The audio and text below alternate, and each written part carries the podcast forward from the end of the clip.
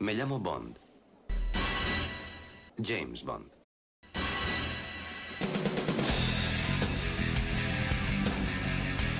Bienvenidos a un nuevo podcast temático de Archivo 007. Soy Alberto López y mi nick en los foros es Clark. En este programa número 33 vamos a ver al James Bond literario, el ideado por el periodista Ian Fleming en los años 50 con el objetivo en mente de crear la mejor novela de espionaje de todos los tiempos.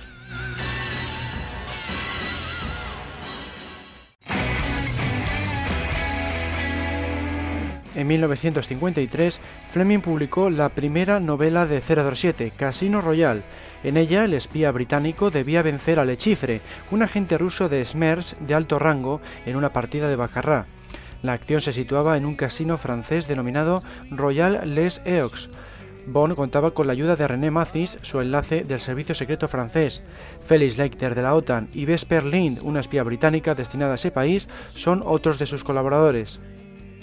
Al igual que sucede en la película de 2006, 007 pierde todo su dinero en un primer intento, pero consigue ganar en el segundo gracias al aporte económico de Leiter.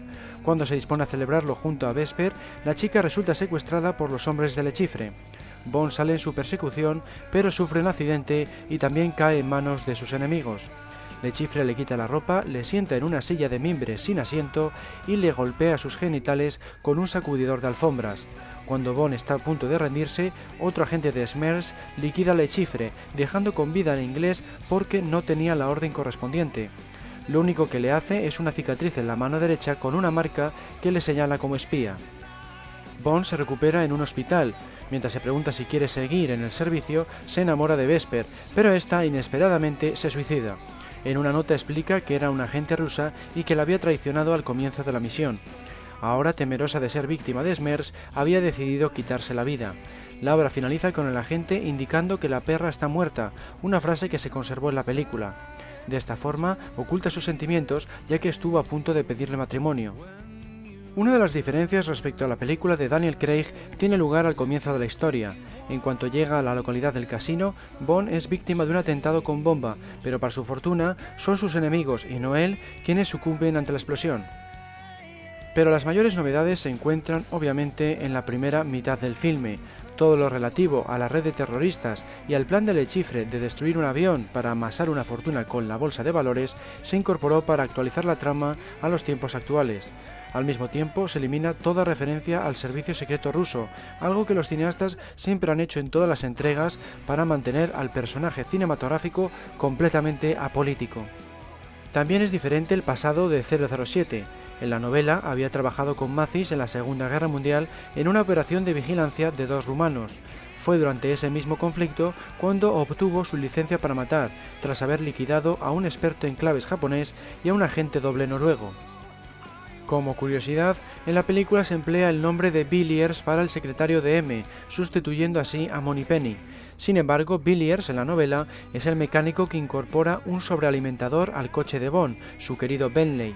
En cuanto a Solange, el nombre fue empleado por Fleming en dos de sus historias, 007 Nueva York y Panorama para Matar. Sin embargo, se trata de tres personajes distintos. Por otro lado, la escena en la que el espía vence a Dimitrios jugando al póker y gana las llaves de su Aston Martin procede de la novela Goldfinger. Volviendo al libro de Casino Royale, se dice que Fleming se inspiró en el ocultista inglés Alater Crowley para dar con el personaje de Lechifre y partió de una luchadora de la resistencia de la Segunda Guerra Mundial llamada Christine Granville para crear al personaje de Vesper. Aparentemente tenía por mote Vesperal y se cree que llegaron a mantener un romance. La trama en sí también tiene su origen en este conflicto bélico. Ian en aquellos tiempos se encontraba en el Casino Estoril de Lisboa de visita cuando observó a unos agentes alemanes en una de las mesas de juego. Se propuso derrotarles, pero acabó perdiendo en tres ocasiones. Irónicamente, se llegaron a realizar tres adaptaciones cinematográficas de su historia, la versión para la pantalla pequeña, la comedia de 1967 y la reciente de 2006. La recepción de la obra en suelo británico fue excepcional. En cuestión de meses se llegaron a lanzar hasta tres ediciones.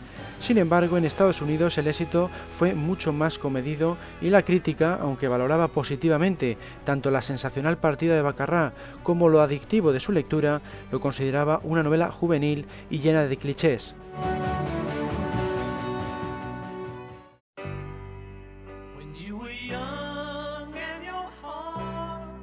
Vive y deja morir fue la segunda novela. Escrita por Fleming en 1954, narra cómo Bond investiga a Mr. Big, un hombre de raza negra sospechoso de vender un tesoro pirata para financiar operaciones secretas rusas en suelo americano. El criminal cuenta con la colaboración de Solitaire, una divina que hace uso de cartas de tarot y de buena parte de la comunidad negra de Harlem, al ejercer de líder vudú. Bond viaja a Nueva York y se reúne con Felix Leiter, ahora convertido en enlace de la CIA y el FBI. Juntos acuden al club Yeah Man, ubicado en Harlem, mientras son vigilados por los hombres de Mr. Big. En el local, la mesa se hunde bajo el suelo, quedando cara a cara con el criminal y su esbirro, Tim Hee. Los agentes son separados y Bond es sometido a un interrogatorio. Solitaire debe encargarse de descubrir si miente, pero cuando lo hace, decide cubrirle las espaldas. Gracias a eso, Hee no le rompe el dedo meñique. El dúo de espías descubre que Mr. Big suele atracar con su barco, el llamado Secatur, en las costas de San Petersburgo, en Florida. Justo antes de partir en tren hacia allí, Solitaire suplica a Bond que le ayude. El agente acepta, aunque sin dejar de sospechar de la mujer. El británico acude con Leiter a una tienda de cebo y gusanos para la pesca, pero no consiguen ningún avance. La situación se complica cuando Mr. Big secuestra a Solitaire y lanza a Leiter al tanque de un tiburón, tras regresar a la tienda de cebo sin informar a Bond. El cuerpo destrozado del americano lleva una nota que indica discutió con algo que le devoró. Esta frase, junto a la idea de mostrar a Leiter presa de un escualo, apareció en la película Licencia para Matar, de 1989. Como hemos visto, muchas de las ideas que acabamos de ver se emplearon en el filme de Vive y deja morir. Las mayores diferencias vienen después, cuando 007 acude a Jamaica, lugar donde Mr. Big ha llevado secuestrada a Solitaire. El agente, con la ayuda de Strangways, un espía local, y Quarrel, un nativo, consigue colocar una bomba Lapa en el casco del Secatur, pero entonces resulta capturado. Mr. Big le ata junto a Solitaire con la intención de arrastrarles sobre los corales de esa zona y así atraer a los tiburones. Bond aprovecha el tiempo que tarda el villano en poner en marcha el barco para configurar la bomba Lapa, de modo que estalla justo antes de que sean arrastrados. Mr. Big sobrevive, pero cae presa de los tiburones. La idea del arrastre sobre los corales acabó siendo plasmada en otra película de Roger Moore, Solo para sus ojos, de 1981. Los personajes de Strangways y Quarrel terminaron apareciendo en la película Doctor No. La razón está en que volverán a colaborar con Bond en la novela de mismo título. De esta forma, aunque la gran pantalla les conoce al llegar a la isla, en la novela de Doctor No realizan su segunda aparición. Vive y deja morir supuso el debut del primer villano con deficiencias físicas, uno de los muchos sellos de la serie.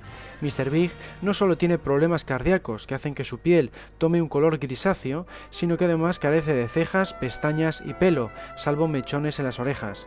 Por el contrario, Le Chifre, de Casino Royale, únicamente tenía la particularidad de inhalar bencedrina cuando estaba nervioso.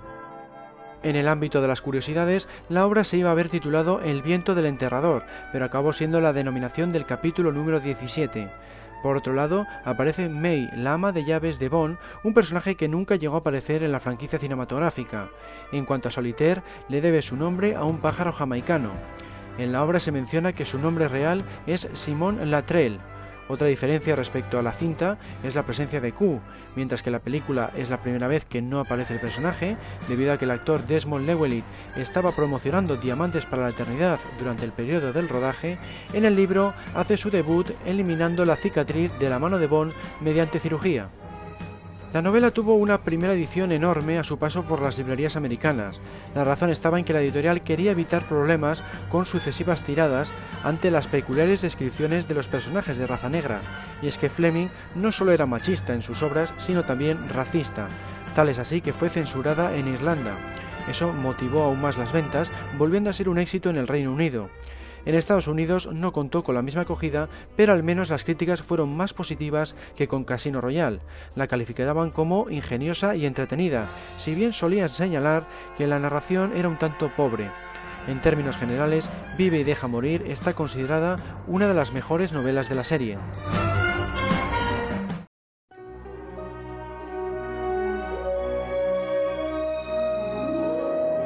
La tercera obra fue Moonraker, publicada en 1955. La historia comienza con la petición de M. a Bond de vigilar a Sir Hugo Drax, un héroe nacional del que se sospecha que podría estar haciendo trampas a las cartas en su club, el Blades de Londres. 007 descubre con rapidez que así era. Más adelante, el enlace de seguridad del millonario resulta asesinado y el propio Bond le sustituirá. Será entonces cuando conozca a Gala Brandt, la secretaria de Drax. La chica es en realidad policía, así que juntos investigarán qué planea el magnate. Aunque se está dedicando a construir un misil nuclear para el gobierno británico, la pareja descubrirá que su objetivo es lanzarlo sobre Londres porque había sido nazi y ahora trabajaba para los rusos.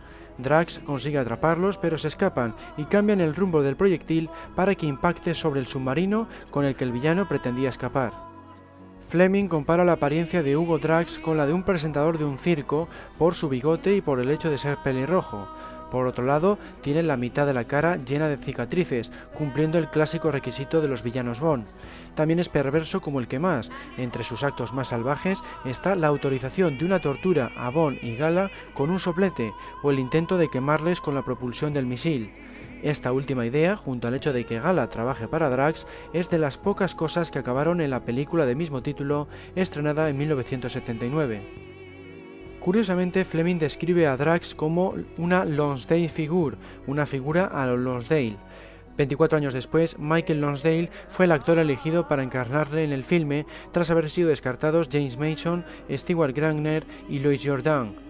Fleming se inspiró en el personaje Robur, aparecido en varias historias de Julio Verne, para crear a Drax. El nombre lo pudo haber tomado de dos sitios. Por un lado, era el apellido de un compañero suyo de la Academia Eton. Por otro, Drax Hall Estate era el nombre de una casa de Jamaica a la que solía acudir. Algunos conceptos de la novela Moonraker terminaron en el filme Muere otro día de 2002. Por ejemplo, el hecho de que el villano sea caballero de la Orden Británica o que pertenezca al Club Blades. También hay cierto parecido entre Miranda Frost y Gala Brandt. De hecho, el personaje iba a haber tomado ese mismo nombre. Como curiosidad, aparece por vez primera la secretaria de Bond, Loelia Ponsonby, cuyo nombre procede de una amiga de Fleming que acabó convirtiéndose en duquesa de Westminster. Este personaje nunca se empleó en las películas. En cuanto al título de la obra, el escritor barajó unos cuantos antes de decantarse por Moonraker, como por ejemplo La máquina infernal o El elemento inhumano y como en todas las novelas, se revelan un sinfín de datos sobre el protagonista, como que acudía a burdeles cuando se encontraba en París o que odiaba los bigotes. La crítica se mostró algo decepcionada con esta obra, aunque seguían afirmando que Fleming era un buen narrador y que la lectura resultaba muy entretenida, consideraban que no se encontraba entre lo mejor de su prosa. No obstante, en general obtuvo una acogida notable.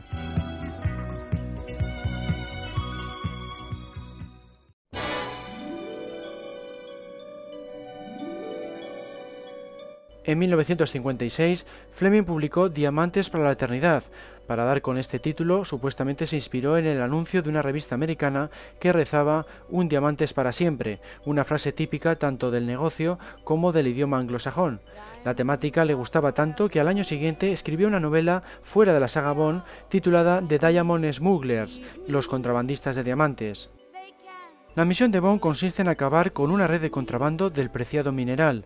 Haciéndose pasar por un mensajero que acababa de ser detenido, Peter Franks recibe un encargo por parte de Tiffany Case.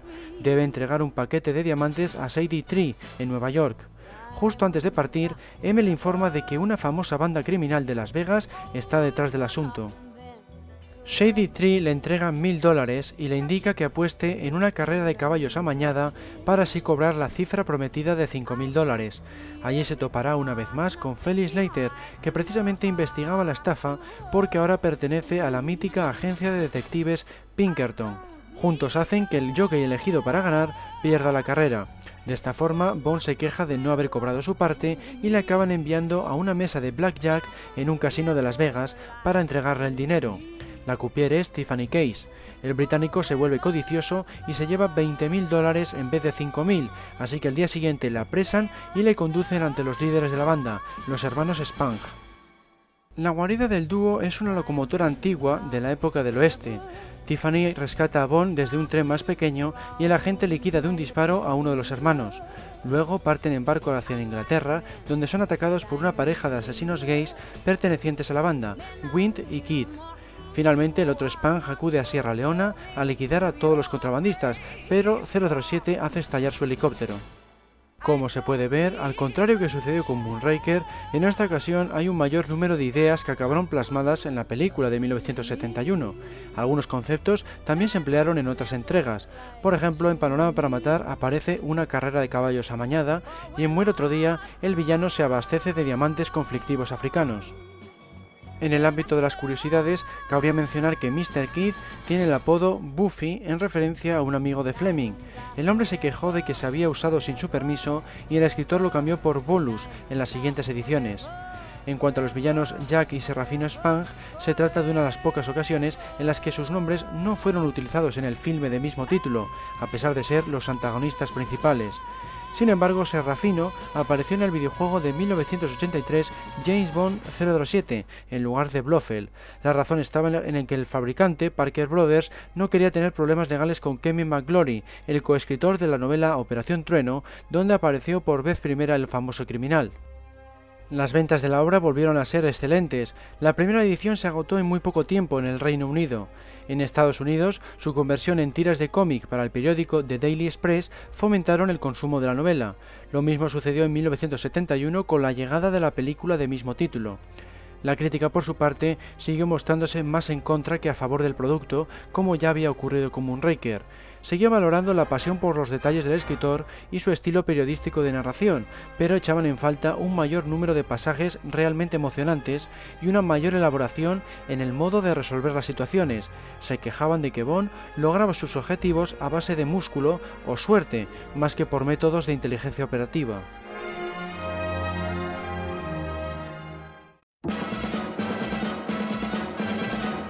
Aunque desde Rusia con Amor llegó a los cines en 1963, siendo la segunda película de la serie, la novela se publicó en quinto lugar. Aparecida en las librerías en 1957, era la mejor según el propio Fleming y fue nombrada por el presidente de los Estados Unidos, John F. Kennedy, como uno de sus 10 libros favoritos de todos los tiempos. Fue esta una de las razones por las que aumentaron las ventas considerablemente y también lo que motivó a los cineastas a abordar la obra nada más estrenar Doctor No. La película es de las más fieles a la novela en que se basa, no obstante se prescindió de la frase Bond James Bond a pesar de aparecer en la obra. Desde Rusia con Amor es una de las pocas cintas en las que el agente no emplea su habitual forma de presentarse. Por lo demás, sigue la trama con bastante fidelidad, salvo por el hecho de que los enemigos no son los rusos, sino la organización terrorista Spectra. Los productores continuaron con la filosofía de mantener al personaje apolítico. En la novela, Bond ha sido elegido para encargarse de la deserción de una operadora de claves rusa, Tatiana Romanova. El trato incluye la obtención de un dispositivo decodificador de lo más valioso, denominado Spector.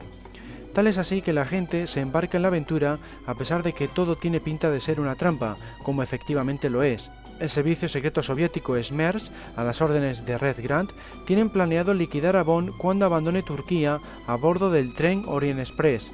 El británico logra deshacerse de todos los agentes, pero se encuentra con que Kerim, su colaborador turco, ha caído al tiempo que liquidaba a uno de los oponentes.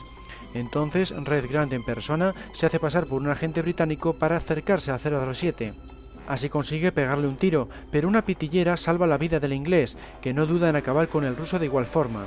El último duelo tiene lugar entre Bond y Rosa Klebb en París. Esta operativa de Smers sucumbe ante el espía, pero logra clavarle un cuchillo envenenado. La obra culmina con el protagonista agonizando. Fleming, como en otras tantas ocasiones, se inspiró en hechos reales para dar con esta trama. El evento que le dio la idea tuvo lugar en 1950, cuando un agente comunista liquidó a un agregado naval americano lanzándole del tren Orient Express. Por otro lado, la ambientación turca tiene que ver con una conferencia a la que acudió, impartida por la Interpol y celebrada en Estambul, mientras que el título se basa en el filme To Paris with Love, conocido aquí en España como A París con el Amor. Por último, la máquina Spector, llamada Lector en la película porque se parecía demasiado a Spectra, se inspira en la famosa Enigma, utilizada por los nazis durante la Segunda Guerra Mundial. La razón está en que Ian participó en la operación dedicada a desmantelar dicho aparato. Otra curiosidad reside en el desenlace. El motivo por el que Bond parece fallecer es que Fleming, desilusionado por el escaso nivel de ventas en el ámbito internacional, tenía pensado dejar al personaje. Cuando se convirtió en un bestseller, cambió de opinión y llegó a escribir otras 16 historias más sobre el espía. En cuanto a las descripciones de los villanos, el escritor se aleja un poco de su estilo, ya que ninguno posee deficiencias físicas. Red Grant es un psicópata narcisista que tiene impulsos asesinos cuando hay luna llena. Rosa Klebb muestra tendencias lésbicas hacia Tatiana, algo que se sugiere levemente en el filme. Por último, Kronstein, el creador del plan, piensa en la gente como si fueran piezas de ajedrez. Blofeld no aparece, siendo una invención de la película para encajarla con la anterior y así evitar a los rusos como enemigos. Desde Rusia con Amor superó en ventas a las anteriores tanto en tierras británicas como en las americanas. En el Reino Unido recibió una excelente publicidad cuando el primer ministro acudió a la casa de Jamaica de Fleming de visita. En Estados Unidos, la versión serializada, incluida en el periódico The Daily Express, fomentó la acogida de la obra, pero el verdadero tirón llegaría cuatro años más tarde, cuando el presidente Kennedy la incluyó en la lista de sus diez libros favoritos. Tal es así que Fleming se convirtió en el autor de thrillers criminales con mayores ventas en Estados Unidos. La crítica respaldó este éxito con soberbios comentarios. Brillante, emocionante o estupenda son algunos de los adjetivos que recibió. Alababan especialmente la elaborada trama y el hecho de adaptar el clásico thriller a los tiempos modernos. Las afirmaciones más negativas llegaban a señalarla como la peor de las novelas de Fleming.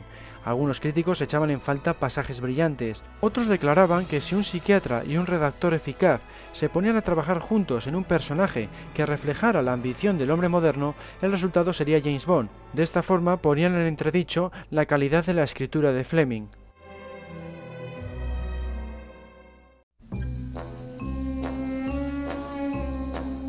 Al año siguiente, en 1958, Fleming publicó Doctor No, la sexta novela. Sin embargo, el periodista tenía escrita la historia desde 1956, cuando la ideó con motivo de convertirla en el primer episodio de una nueva serie de televisión. Se iba a haber titulado James Gunn, agente secreto, comandante Jamaica o el hombre herida.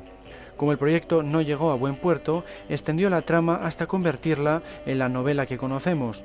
Admitió haberse basado en el Doctor Fu Manchu de las obras de Sar Romer para dar con su villano.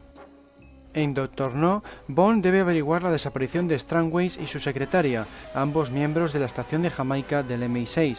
Ayudado por Quarrel, a quien ya conoce de Vive y Deja Morir, llevará a cabo una investigación que le hará sospechar del Doctor No, un mercader de estiércol de aves.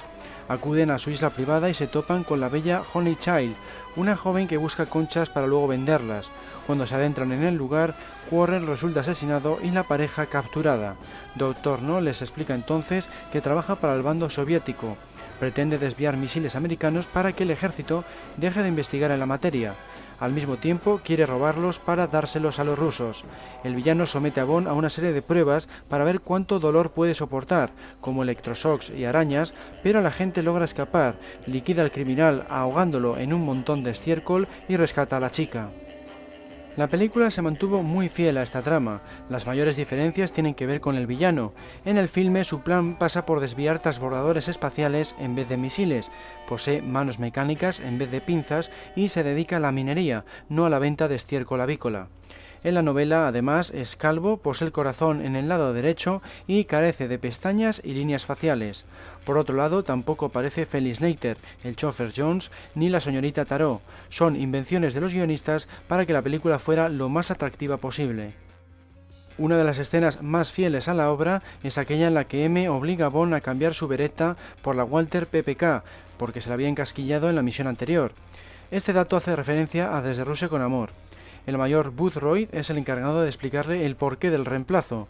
Fleming concibió a este personaje, más conocido como Q en los filmes, en honor a Jeffrey Boothroyd, un experto en armas que indicó al escritor que la Beretta no era una buena elección para un espía como Bond. Como curiosidad, resulta sorprendente que se realizara una adaptación infantil de esta novela a principios de los años 70, dado que se trata de la más violenta de toda la serie. Aparte de las torturas del Doctor No, los asesinatos de la secretaria de Strangways y Quarrel son bastante más salvajes que en el resto de historias. Menos mal que los productores supieron adaptarla adecuadamente, porque si no hubieran tenido serios problemas con la censura de la época. Aún así, la escena en la que Bond mata a tiros al profesor Dent levantó una polémica notable al considerarse un asesinato a sangre fría. Un par de datos más. Honey Child salía desnuda de las aguas, no en bikini, y Toby Stephens, el actor que dio vida al villano Gustav Grace en Muere otro día, interpretó a James Bond en la adaptación de radio realizada por la BBC. En cuanto a las ventas, Doctor No supuso un nuevo récord.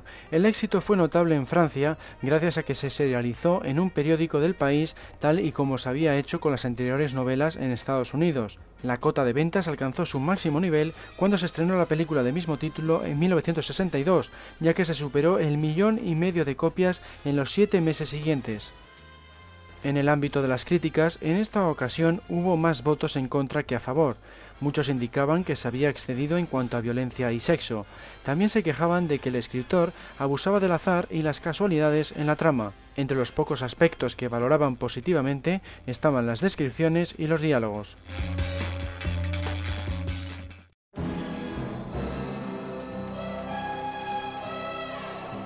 En 1959, Fleming escribió Goldfinger. La historia comienza, al igual que la película, con una operación en la que Bond desbarata una red de narcotráfico. Se dice que esta idea sirvió de base para dar con la trama de la película Licencia para Matar, de 1989.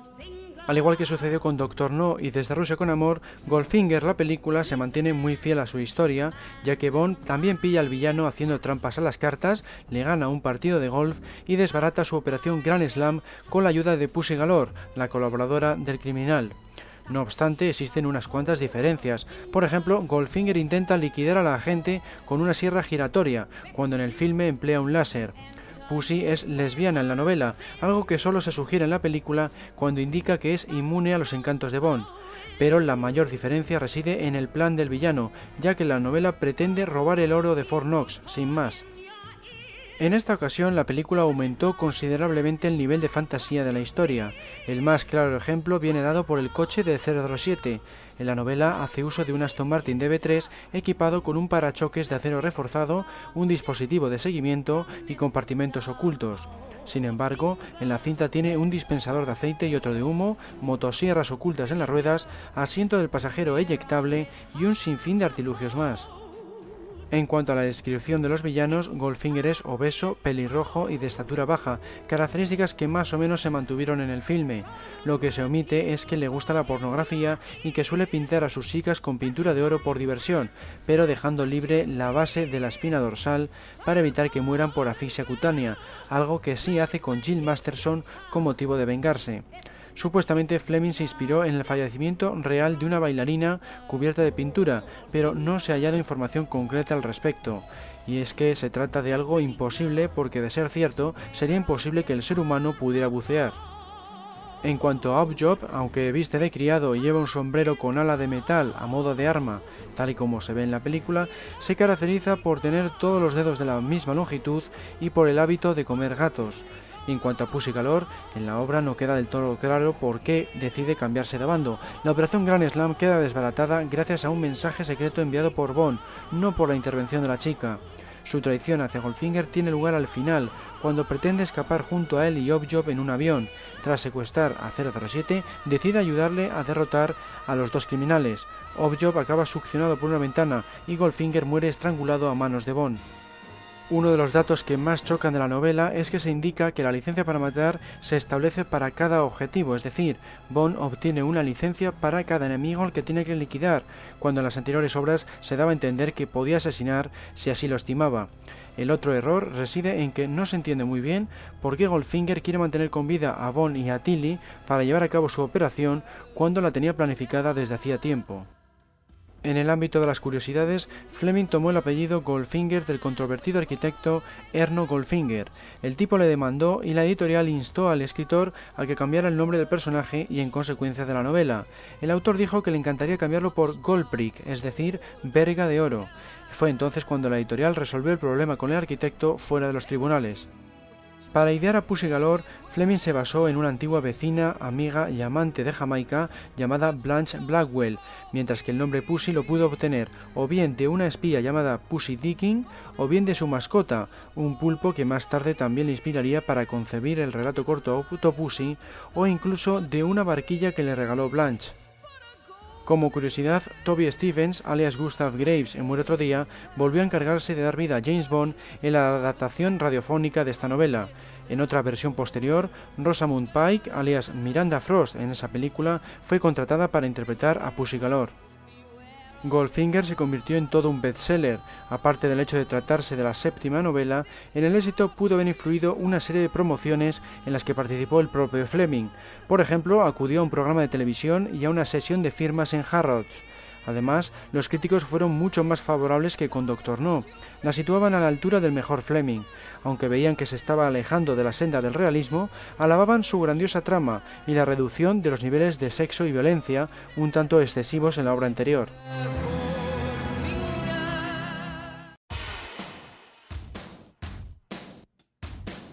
En 1960, Fleming escribió el primero de sus relatos cortos sobre Bond, From a View to a Kill, aquí llamado Panorama para Matar.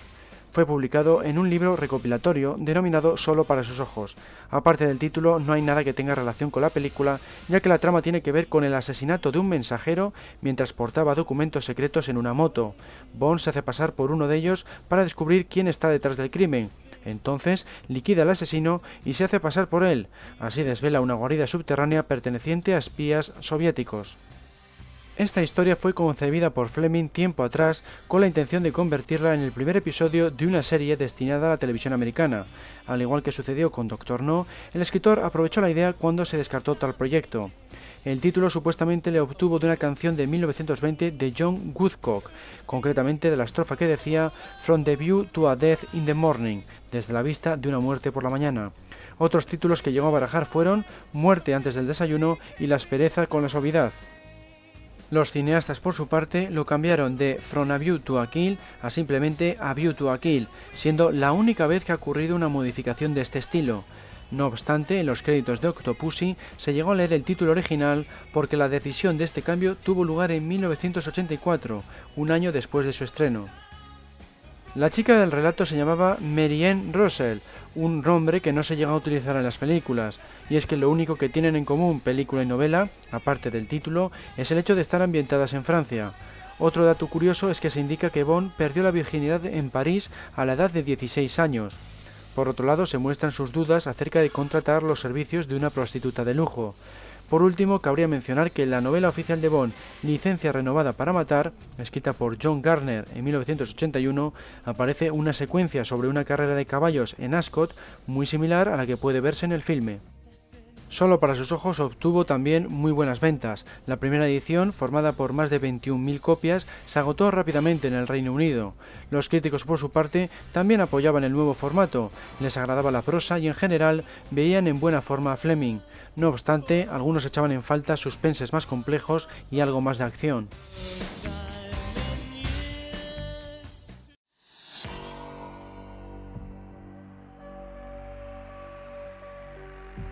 Otro de los relatos del recopilatorio de 5 titulado Solo para sus ojos se titulaba de igual forma For Your Eyes Only y tomaba como villano a un criminal de guerra nazi llamado Von Hammerstein. El alemán desea adquirir una casa en concreto ubicada en Jamaica para que se convierta en su refugio, por lo que le encarga a un cómplice llamado González la tarea de adquirirla. En caso de que los propietarios, el coronel Havelock y su esposa, no acepten su precio, deberá liquidarles, como así sucede. Dado que eran buenos amigos de M, encarga Bond la tarea de vengar sus muertes.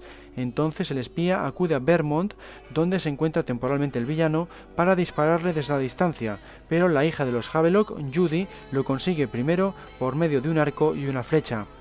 007 liquida después a González y la pareja huye del lugar. Como otras tantas, esta historia la concibió Fleming con la idea de convertirla en un episodio de una serie para la televisión americana. Al final lo único que acabó en pantalla fueron algunos de los conceptos. El hecho de que un asesino llamado González liquide a un matrimonio y que la hija sea la encargada de vengarles por medio de una flecha terminaron en la película de mismo título estrenada 21 años después. Se convirtió así en la primera que partía de un relato en vez de hacer uso de una novela. El nombre de Judy se cambió por Melina no solo por ser griego, sino porque su traducción al inglés era Honey, el nombre de la chica Bond de Doctor No, encarnada por Ursula Andress. Otras escenas del filme proceden de otras historias. El asalto al almacén de Cristatos procede de Rísico, al igual que los personajes de Columbo, la condesa Lisle y el propio Cristatos. La secuencia en la que Bonnie y Melina son arrastrados bajo el agua tiene su origen en la novela Vive y deja morir, como habíamos visto. El identigrafo apareció, aunque de una forma distinta, en la novela Goldfinger.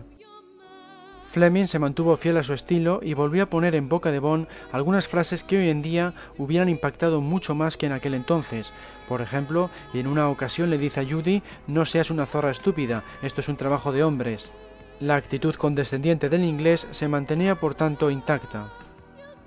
Un trabajo de hombres era uno de los títulos barajados en un principio por el escritor. También pensó en Justicia dura y La muerte deja un eco, cuando la idea era convertirlo en un capítulo televisivo.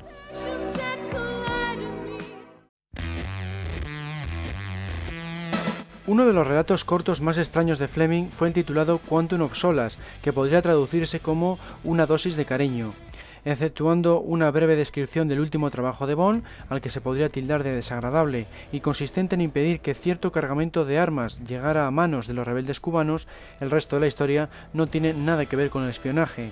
Lo único que hace 007 es acudir a una cena a la que le invita el gobernador de las Bahamas y a la que también asiste una mujer de mediana edad. Cuando ésta les deja a solas, el gobernador le cuenta una historia amorosa protagonizada por una pareja conocida suya. Un buen día, un joven que trabajó para él se enamoró de una azafata de vuelo. La chica era guapa y todo parecía ir de maravilla, así que pronto se casaron, mudándose de África a las Bermudas. Sin embargo, la mujer enseguida inició un romance con un millonario. El joven aguantó la traición un tiempo, pero al final decidió arruinarla económica y socialmente. Luego la abandonó en la isla, regresando solo a África. Al menos la mujer consiguió otra pareja, un millonario canadiense. Para terminar la historia, el gobernador le indica a Bond que la protagonista de este relato es la mujer con la que acababan de cenar. La conclusión es que siempre se debe mantener una cierta dosis de cariño en una relación de pareja para que ésta no se deteriore. Como queda claro, lo único que aprovecharon los productores cinematográficos fue el título del relato. En esta ocasión ni siquiera hicieron uso de los nombres de los personajes, ni mucho menos de las situaciones descritas, como no podía ser de otra forma, dado que se aleja por completo del género del espionaje. La razón de ser de esta historia estaba en que Fleming quería imitar a un admirado escritor de relatos cortos llamado Somerset Maugham.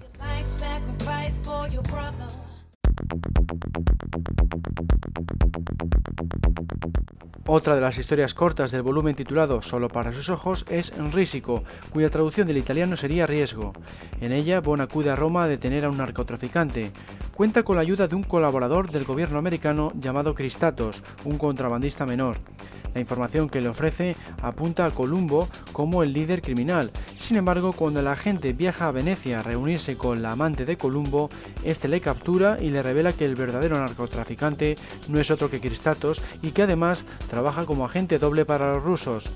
Juntos emprenden entonces un asalto al almacén de aquel donde finalmente 007 liquida a Cristatos. Una vez más, este relato iba a haber constituido un capítulo de una serie televisiva, pero al final solo quedó reflejado parcialmente en la película de 1981 Solo para sus ojos. Llama la atención que en este caso los cineastas tomaron prestadas situaciones y diálogos con más fidelidad que nunca, llegando incluso a cogerlos palabra por palabra.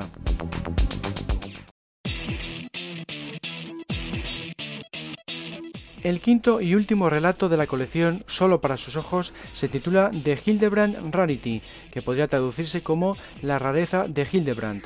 Comienza con la narración del último trabajo de Bond, como en otras ocasiones. Esta vez tiene que ver con la recopilación de datos para inteligencia. Luego es invitado por el millonario americano Milton Crest a un viaje de placer a bordo de su yate. El tipo está obsesionado con pescar una extraña variedad llamada la rareza de Hildebrand. Durante el trayecto, Bond observa cómo Crest maltrata tanto a su esposa como a su criado. Finalmente logra hacerse con el pez. Entonces, durante la celebración, se emborracha y golpea una vez más a su mujer empleando la cola de una raya látigo. Por la noche, 007 escucha el ruido de una serie de forcejeos y descubre que el millonario ha caído al mar y se ha ahogado. Cuando recuperan el cadáver, se revela que tenía a la rareza de Hildebrand en la boca, por lo que queda claro que o bien la esposa o bien el criado han acabado con su vida para recuperar su libertad. Bond oportunamente decide guardar silencio. La rareza de Hildebrand tampoco cuenta con adaptación cinematográfica, sin embargo, algunos de sus elementos aparecieron en la película de 1989 Licencia para Matar. En concreto, el personaje de Milton Crest guarda cierto parecido con el del relato, mientras que Sánchez también hace uso de un látigo para golpear a Lupe. Esta historia fue la primera en aparecer en la revista Today allá por 1960.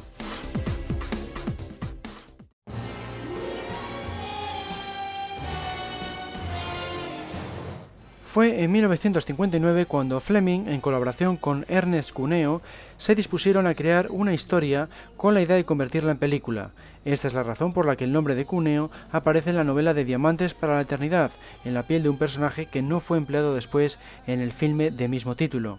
Más tarde, Ian trabajó en el mismo proyecto con otras dos personas, el productor Kevin McGlory y el guionista Jack Whittingham, pero acabó cansándose, de modo que se retiró a su casa de Jamaica y decidió aprovechar las ideas de ese guion para su siguiente novela, Thunderbolt, aquí conocida como Operación Trueno, corría el año 1961.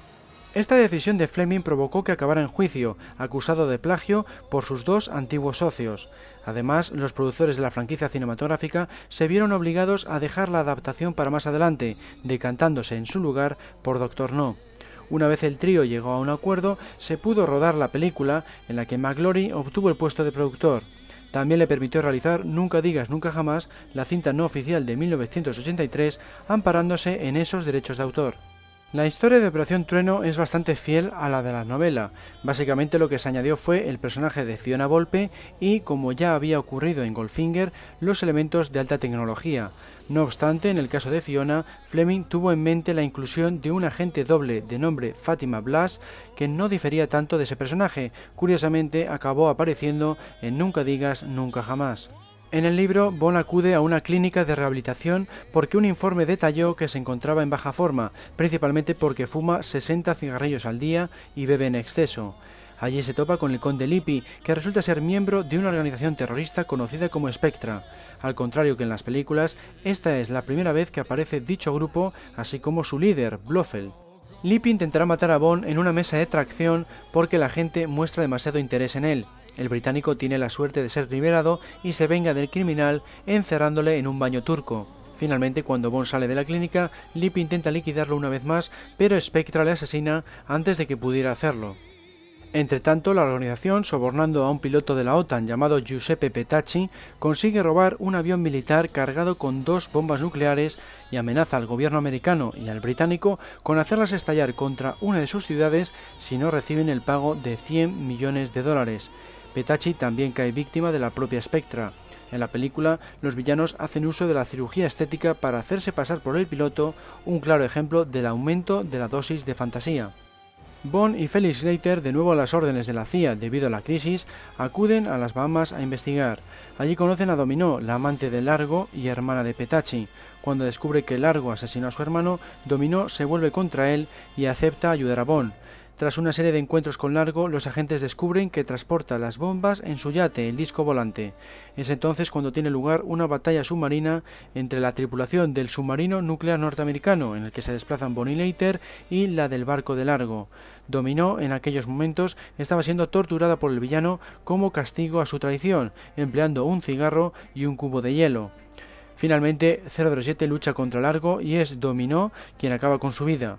Así pues, el filme, en términos generales, no difiere demasiado de las ideas vistas en las páginas. El estilo Fleming queda patente de principio a fin en todos los ámbitos, desde los vicios y las chicas hasta la violencia y los villanos. Precisamente estos últimos vuelven a presentar peculiares características físicas. Blofeld es descrito como un tipo con una barriga enorme y que suaviza su respiración cuando se dispone a realizar una tarea desagradable. Largo, por su parte, se caracteriza por poseer unas manos el doble de grandes que una persona normal, así como tiene un insaciable apetito sexual. Desgraciadamente, la obra de Fleming se caracteriza por poseer unas cuantas incongruencias y errores, sobre todo a la hora de indicar fechas o recordar ciertos eventos. En Thunderbolt comete el mayor de los gazapos al olvidar por completo que Felix Leiter había perdido un brazo y una pierna en la novela Vive y deja morir. Por si fuera poco, a pesar de haber trabajado en la agencia de detectives Pinkerton durante cinco años, es capaz de describir las características del submarino americano con todo lujo de detalles. No obstante, como la mayoría de las anteriores novelas de James Bond, Operación Trueno recibió varias reseñas elogiosas. Por ejemplo, según el diario londinense The Times, la mezcla de buena vida, sexo, violencia y acción es la de siempre, pero ahora está muy bien diseñada, con una trama ingeniosa, bien documentada y llena de emoción. Eso no quita para que también hubiera alguna que otra crítica negativa. La revista política Time and Tide escribió el hecho de que haya escrito un libro tan malo, sin una sola idea buena, me convence sin ninguna duda de que Bond debería irse. Fleming, por su parte, se refirió en una ocasión a Operación Trueno como uno de sus peores libros, advirtiendo a los editores que la obra estaba falta de aliento y entusiasmo. Más tarde afirmaría que sus últimas cinco novelas, empezando con Operación Trueno, no eran tan buenas como las primeras siete. Las librerías disfrutaron nuevamente de las mieles del éxito. Más de 50.000 copias se agotaron con rapidez en el Reino Unido, mientras que en Estados Unidos la obra supuso un nuevo récord respecto a las anteriores. En ello pudo haber influido las 2.000 libras que se gastó la editorial Jonathan Cape en publicidad. Además, envió 130 ejemplares a los críticos. Como curiosidad, el personaje del conde Lippi es una referencia a un viejo amigo de Fleming de sus días como oficial de inteligencia. Se llamaba Bernard von Lippi Biesterfeld, más conocido como el príncipe Bernard de Holanda, y le gustó mucho el guiño. Y otro dato más, el póster de un marinero que puede verse muere otro día en la estación de metro abandonada, justo detrás de Q, se menciona en la novela que nos ocupa.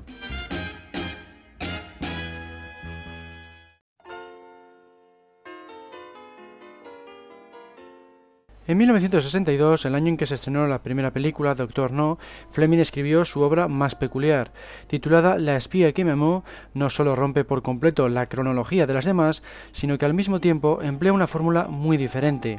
En primer lugar, la protagonista es una mujer, de modo que Bond no aparece hasta el último cuarto. En segundo lugar, todo está narrado en primera persona por esa chica. Por último, carece de cualquier conexión con el mundo del espionaje narra cómo Vivien, una chica franco-canadiense de 23 años, resulta atacada por dos vándalos cuando se disponía a acceder a un motel. Uno de ellos se llama Sol Horror Horowitz y posee una dentadura metálica. El otro, un tipo albino y calvo, recibe el nombre de Sluxy Morant. El dúo quiere que cocine para ellos, pero la chica ofrece resistencia, dando lugar a una pelea. Más tarde, Sluxy intenta ligar con ella, pero de nuevo se produce un enfrentamiento. Finalmente, el criminal intenta violarla. Es entonces cuando Bond aparece por casualidad. Se encontraba inmerso en una misión contra Spectra cuando su coche pinchó, viéndose obligado a acudir al motel. El agente libra una batalla con Horror primero y con Sluxy después, consiguiendo rescatar a la chica. En el desenlace hacen el amor y por la mañana Bond deja una nota para que se hagan cargo las autoridades. Descubrió que el dueño del motel había contratado a los delincuentes para que quemaran el edificio y así poder cobrar el seguro. Las últimas palabras de Vivien indican que jamás olvidará al espía que la amó. La razón por la que Fleming escribió una obra tan dispar estaba en su hastío hacia las críticas de los medios. También afirmaba que quería satisfacer al público juvenil, de ahí el aumento de la dosis de sexo. Admitió haberse equivocado con la nueva fórmula y prohibió que se publicara en el Reino Unido, así como en futuras ediciones. Sin embargo, unos años después de su fallecimiento, en 1967, acabó llegando a las librerías británicas.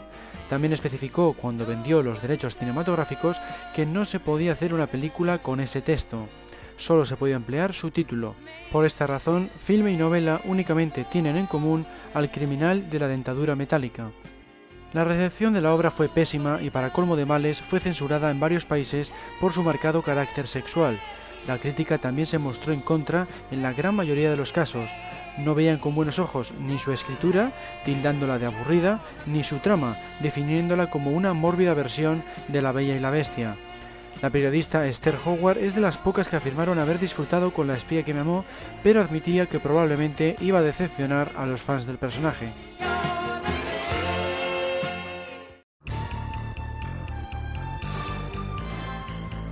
Corría el año 1962 cuando Bond llegaba a la gran pantalla con Doctor No y Fleming escribía The Living Daylights, otro relato corto.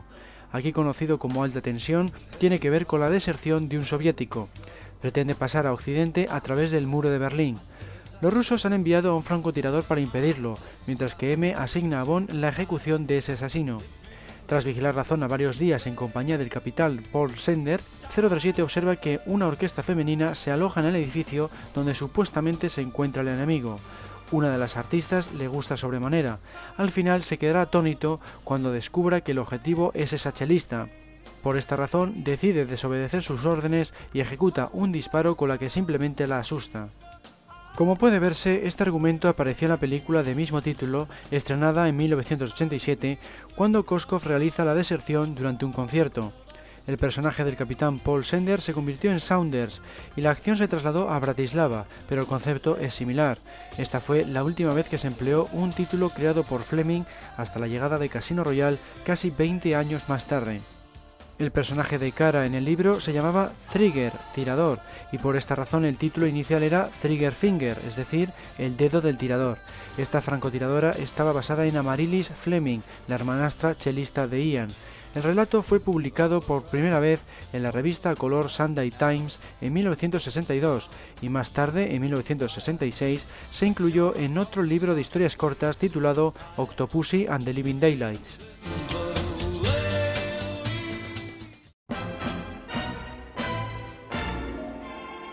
En 1963 se publicó Al servicio secreto de su majestad, la décima novela.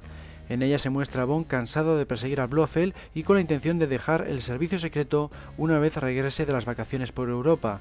Entre tanto, se encontrará con Tracy Di Vicenzo, una dama de la que acabará enamorándose. Su padre resulta ser Draco, el líder de la Unión Corsa, una organización mafiosa. Harto de los desvaríos de su hija, que incluso tuvo que ser rescatada por Bond de un intento de suicidio, le ofrece un millón de libras por casarse con ella. El agente acepta la oferta cambiando el dinero por el paradero de Blofeld. Será así como descubra que el criminal se ha puesto en contacto con el Real Colegio de Armas con motivo de ser declarado conde. Bond se hace pasar por genealogista para introducirse en su fortaleza, localizada en las montañas suizas y conocida como Piz Gloria. Allí descubrirá que bajo la tapadera de una clínica contra las alergias está adoctrinando a una serie de chicas mediante hipnosis para ejecutar un ataque biológico. Obligado a huir tras la captura de su compañero Campbell, consigue librarse de sus perseguidores gracias a la ayuda de Tracy. Antes de regresar a Londres a informar, la pide matrimonio. M da orden de atacar la fortaleza de Blofeld y Bond participa en la ofensiva en compañía de Draco, sus hombres y sus helicópteros. Si bien todo se resuelve con normalidad, se destruye la fortaleza y se evita que las chicas expandan el virus, tanto Blofeld como Irma Bund, su mano derecha, consiguen escapar. Para colmo de males, poco después será Blofeld en persona quien le quide a Tracy nada más casarse con 007. La película Licencia para Matar repitió esta tragedia, ya que Felix Leiter también queda viudo el día de su boda. Como puede verse, la película es de las más fieles a la obra en que se basa. Solo pequeños detalles las diferencia. Por ejemplo, en el filme es Bond y no M quien organiza el ataque final contra la fortaleza de Blofeld. Otro cambio tiene que ver con la actitud de 007 al comienzo de la historia. El agente desea dejar el servicio secreto en el libro, mientras que la película quiere seguir intentando localizar a Blofeld a toda costa, incluso ante la negativa de M. Hay varios cambios más, sobre todo en el ámbito de los nombres, pero a grandes rasgos son productos muy similares. Resulta curioso que el aspecto de Blofeld en la novela no tiene nada que ver con Telly Savalas, el actor que lo encarnó en la gran pantalla. Es escrito así, posee una larga melena grisácea, una nariz aguileña, una frente arrugada, un cuerpo esbelto, una ventana nasal destrozada por una sífilis terciaria, tiene acento europeo y carece de lóbulos. Solo esto último se respetó, puesto que es la principal baza del criminal para que le declaren conde. El actor simplemente se sujetó los lóbulos contra la parte trasera de la oreja. Dado que Doctor No se había estrenado un año antes, Fleming incluyó pequeños detalles relacionados con la película. Uno de ellos es la mención a la ascendencia escocesa de Bond en honor a Sean Connery. El escritor se había mostrado en contra de la elección del actor, pero tras ver la cinta acabó convencido de que era el adecuado. Fue esta su forma de darle las gracias por su labor. Además, describió al personaje de Tracy con características propias de Ursula Andress, la actriz que había interpretado a Honey Rider, y emplea su nombre y apellido para una de las chicas de Piz Gloria. En cuanto al título de la novela, Fleming le tomó de una extraña novela náutica británica publicada en el siglo XIX y que descubrió gracias a su amigo Sir John Nicholas Anderson, alias Nico. Este hombre también sirvió a sus propósitos porque acabó convirtiéndose en Dico Anderson en la novela Solo se vive dos veces. Al Servicio Secreto de Su Majestad fue la primera obra que apareció por entregas en la revista Playboy, concretamente en el ejemplar de mayo de 1963. Esta es la razón por la que en la película Bond ojea esa publicación mientras inspecciona la caja fuerte de Gumball, el abogado de Blofeld. Lo mismo sucedió en abril de 1964 con la novela de Solo se vive dos veces, salvo por la diferencia de que se trató de una versión acortada. En cuanto a la recepción de esta novela, Fleming recuperó el éxito que lo había acompañado hasta La espía que me amó. Incluso fue mayor en algunos casos gracias a la popularidad del personaje en la gran pantalla. En el Reino Unido se publicó una edición especial de 250 copias numeradas y firmadas por el autor. A finales de año se habían vendido 75.000 ejemplares en Estados Unidos. Fue bestseller durante más de seis meses en la famosa lista del periódico The New York Times. La crítica coincidió con el público en términos generales. Alababan el retorno del mejor Fleming, tal es así que muchos la consideraban de las mejores obras de 007. Entre otras cosas, les agradaba que no fuera tan sucia como la anterior y que mostrara un protagonista más sentimental. Por el contrario, hubo críticos que calificaban la novela como tediosa y tonta y la veían simple en sus formas. Y una curiosidad para terminar, la frase que dice Miranda Frost en Muere otro día, Muerte en el desayuno, se corresponde con el título del capítulo 11 de esta novela.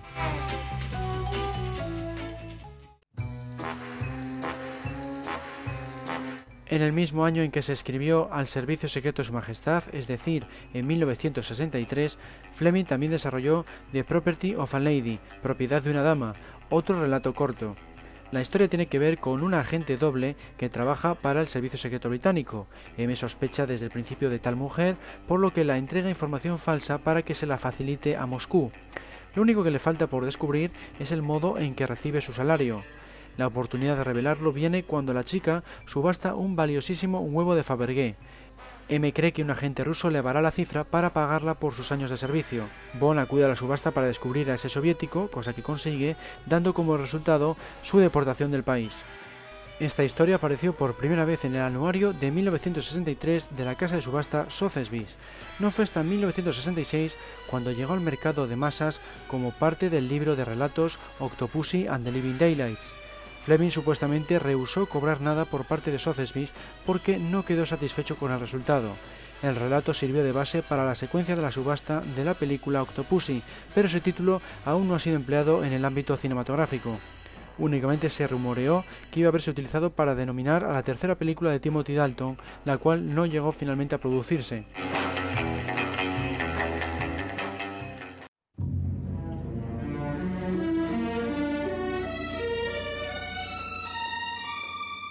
Fleming volvió a escribir una novela en 1964 bajo el título Solo se vive dos veces. Película y libro difieren bastante en esta ocasión. En la novela, Bond acude a Japón con motivo de hacerse con unas transmisiones de radio soviéticas captadas por el servicio secreto del país. A cambio, su contacto Tanaka, en nombre del primer ministro nipón, le pide que liquide al doctor Shatterhand, Resulta que posee el llamado Jardín de la Muerte en su castillo, un lugar donde acuden todos aquellos que desean suicidarse con sus múltiples plantas venenosas y su lago de pirañas.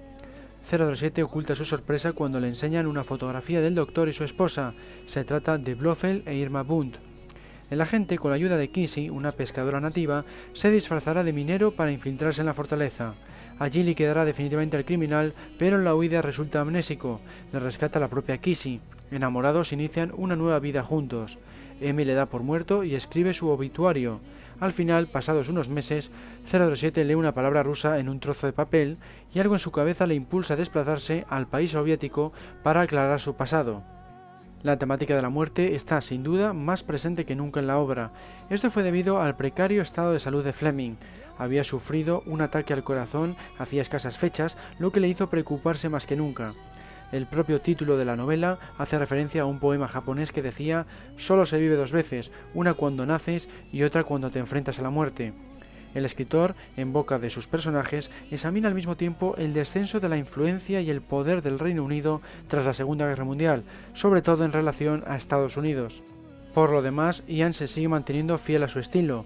No faltan, por ejemplo, frases machistas como esto es un trabajo de hombres o frases racistas como los japoneses son una especie humana distinta. También hay alguna que otra referencia a elementos reales. Por ejemplo, se cita David Niven, el actor que Fleming quería en un principio para que interpretara a su personaje en la pantalla grande. También se afirma en el obituario escrito por M que se habían publicado novelas en honor a James Bond, como si de un personaje real se tratara. La mayor diferencia de estilo reside en el personaje de Blofeld, ya que en esta ocasión se le presenta como todo un lunático, desvariando cada dos por tres. Algunos nombres también poseen una base real.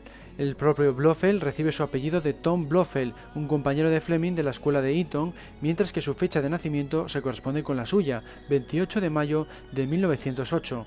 Sir John Nicholas Anderson, conocido como Nico Anderson, era uno de sus amigos y acabó convirtiéndose en el contacto de Bond en Japón. Solo se vive dos veces fue la última novela en ser publicada cuando Fleming aún estaba con vida. Se considera, por otro lado, el capítulo final de la llamada trilogía de Blofeld, cuyas dos primeras entregas son Operación Trueno y El Servicio Secreto de Su Majestad.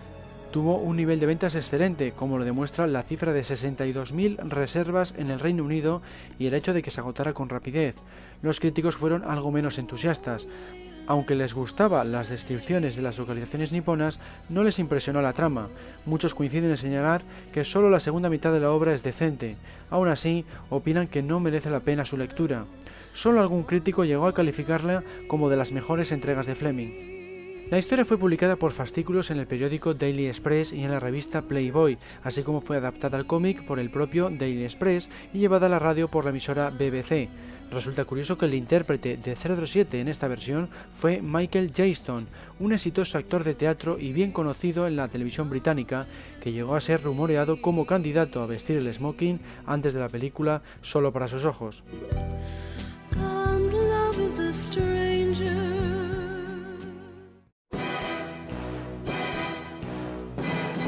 Uno de los relatos de Fleming menos populares fue 007 Nueva York, tal es así que ni siquiera ha sido distribuido en castellano.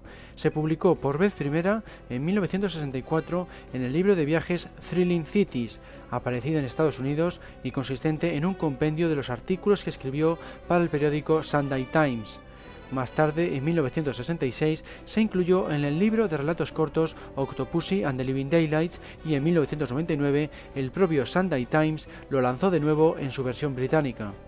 Narra cómo una antigua secretaria del MI6 se enamora de un tipo sin saber que es un agente de la KGB.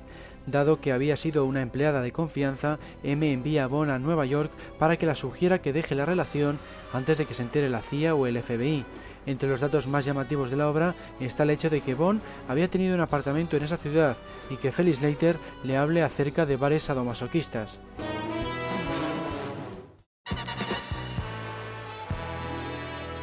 El hombre de la pistola de oro fue la decimosegunda y última novela de Fleming, publicada en 1965, fue la primera en aparecer tras su fallecimiento. Algunas fuentes afirman que estaba sin terminar y que otra persona se encargó de la obra, mientras que expertos como Andrew Lisset o John Cork aseguran lo contrario. La historia comienza con el intento de asesinato de M por parte de 007.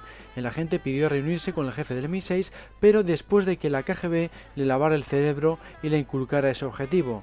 Por medio de una terapia de electroshock, Bond se recupera y M le asigna una nueva misión debe liquidar a Francisco Escaramanga, un asesino al servicio de Fidel Castro, autor de la muerte de al menos seis agentes británicos.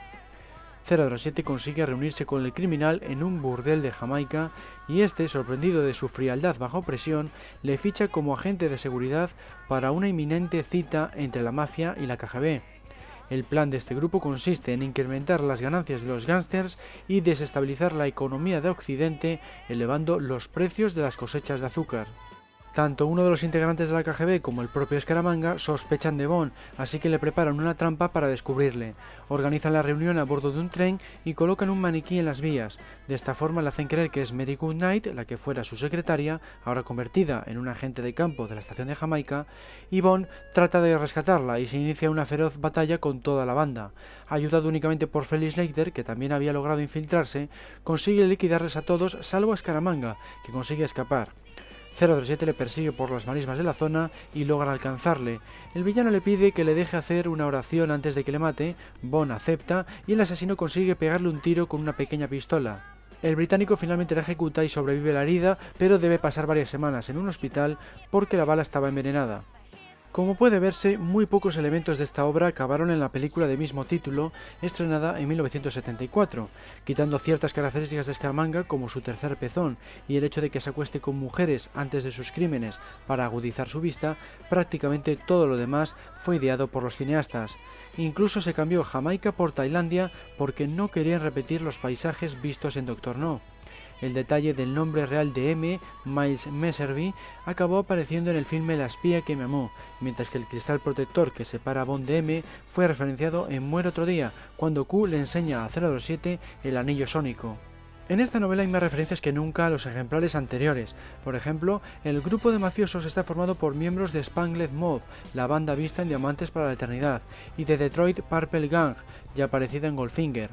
También se hace mención a Honey Child Rider, Strongways y el Doctor No, y reaparecen muchos de los personajes secundarios de la serie como Bill Tanner, Mary Goodnight, un camarero del Club Blades y Felix Leiter, al que aquí se le describe sin un brazo, cuando en Vive deja morir también había perdido una pierna. Esta constituye su más relevante aparición. Lo mismo se puede decir de Mary Goodnight, habitual secretaria de Bond, que aquí pasa a ser una aliada sobre el terreno y el interés romántico de la historia. Como en otras tantas ocasiones, Fleming tomó prestado el apellido Escaramanga de un conocido suyo. Se llamaba Pandia Escaramanga y le pidió permiso para emplearlo cuando le hizo una visita a su casa en la isla griega de Hydra. El escritor le explicó que sería el apellido del antagonista, a lo que Pandia respondió, no me importa el uso que le des a mi nombre, pero por favor no me mates. El hombre de la pistola de oro fue nuevamente publicada por entregas en el periódico Daily Express y luego en la revista Playboy. Al año siguiente apareció una adaptación al cómic publicada por el mismo diario y en 1974 sirvió de inspiración para la película del mismo título, donde curiosamente Christopher Lee, el primo de Fleming, interpretaba a Scaramanga. Aunque una vez más el libro fue un bestseller, batiendo el récord de reservas con más de 80.000 ejemplares, una buena parte de los medios y la crítica se mostraron en contra. Echaban en falta el detallismo con que Fleming había caracterizado a sus anteriores obras, el hecho de que Bond salve al mundo del azúcar o que Scaramanga ficha a un completo desconocido como agente de seguridad son algunos de los elementos peor vistos. Por otro lado, el número de errores era tan elevado que pensaban que Fleming ni siquiera había revisado lo que había escrito o que estaba cansado de escribir. Por ejemplo, afirmaba que Leiter y Bond nunca se habían dado la mano, algo que ocurría en Vive y Deja Morir, o presentaba a M al servicio del MI5 al comienzo de la historia y como jefe del MI6 en el desenlace. No obstante, aunque la mayoría situaba la obra entre las peores, admitían que era perfectamente legible y entretendría al lector, así como afirmaban que el mundo iba a echar de menos estas historias. La queja residía en que opinaban que el personaje debía haber tenido un desenlace mejor, al nivel de Vive y Deja Morir, la que muchos situaban en el primer puesto de la serie literaria.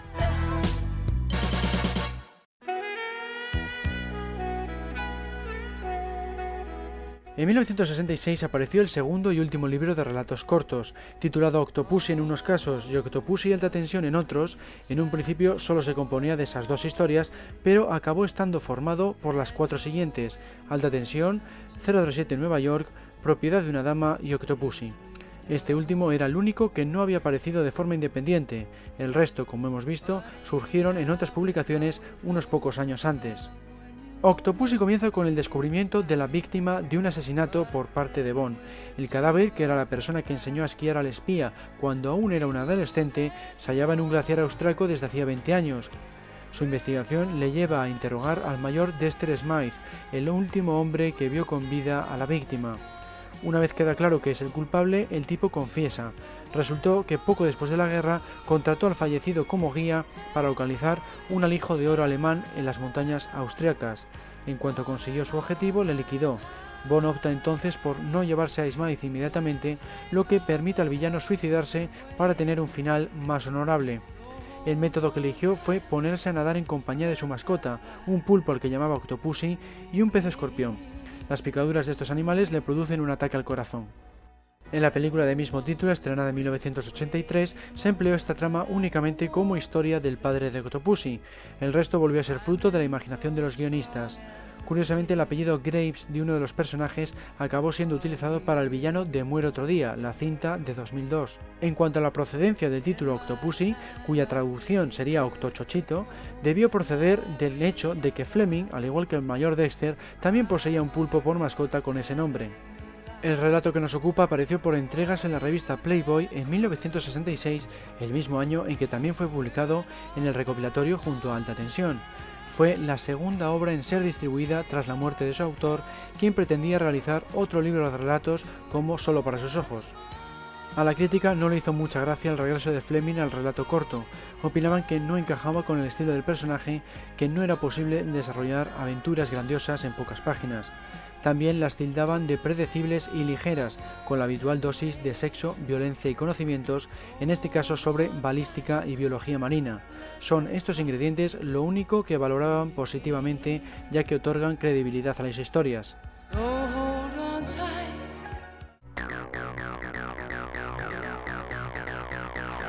Sirve este recorrido para descubrir las novelas a quienes no las hayan leído y para traerlas a la memoria a aquellos que sí lo han hecho. También es mi intención rendir homenaje a Ian Fleming por haber creado tan singular espía. Más reportajes de similar corte en archivo 007.com, concretamente la sección media, audio, podcast temático. Y si queréis algo más interactivo, pasaros por el foro ubicado en www.archivo007.com barra foros. También estamos en las redes sociales Facebook, Twitter y Google ⁇ un saludo a todos y hasta la próxima.